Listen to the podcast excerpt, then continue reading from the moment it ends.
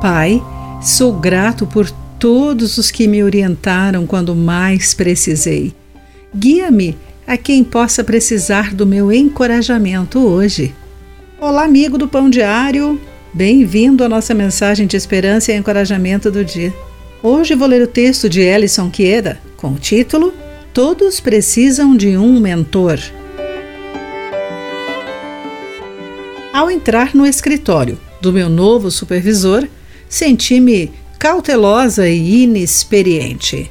Meu antigo supervisor administrara nosso departamento com dureza e arrogância, muitas vezes deixando-me e outros em lágrimas.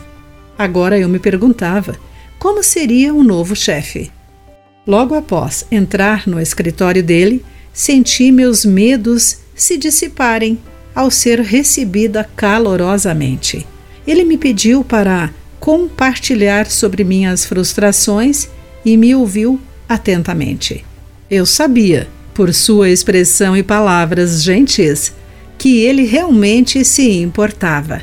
Ele cria em Jesus e se tornou meu mentor, incentivador e amigo. O apóstolo Paulo foi o mentor espiritual de Tito, seu verdadeiro filho na fé que compartilhavam. De acordo com o livro de Tito, capítulo 1, versículo 4. Paulo ofereceu-lhe instruções e diretrizes úteis para seu papel na igreja. Ele não apenas ensinou, mas insistiu que suas palavras refletissem um ensino verdadeiro, dessem exemplo da prática de boas obras e sua mensagem fosse tão correta a ponto de ninguém a criticar. Como resultado, Tito se tornou seu parceiro, irmão e colega de trabalho e mentor de outros. Muitos de nós já nos beneficiamos de um mentor, professor, treinador, avô, líder de grupo de jovens ou pastor que nos orientou com seu conhecimento, sabedoria, encorajamento e fé.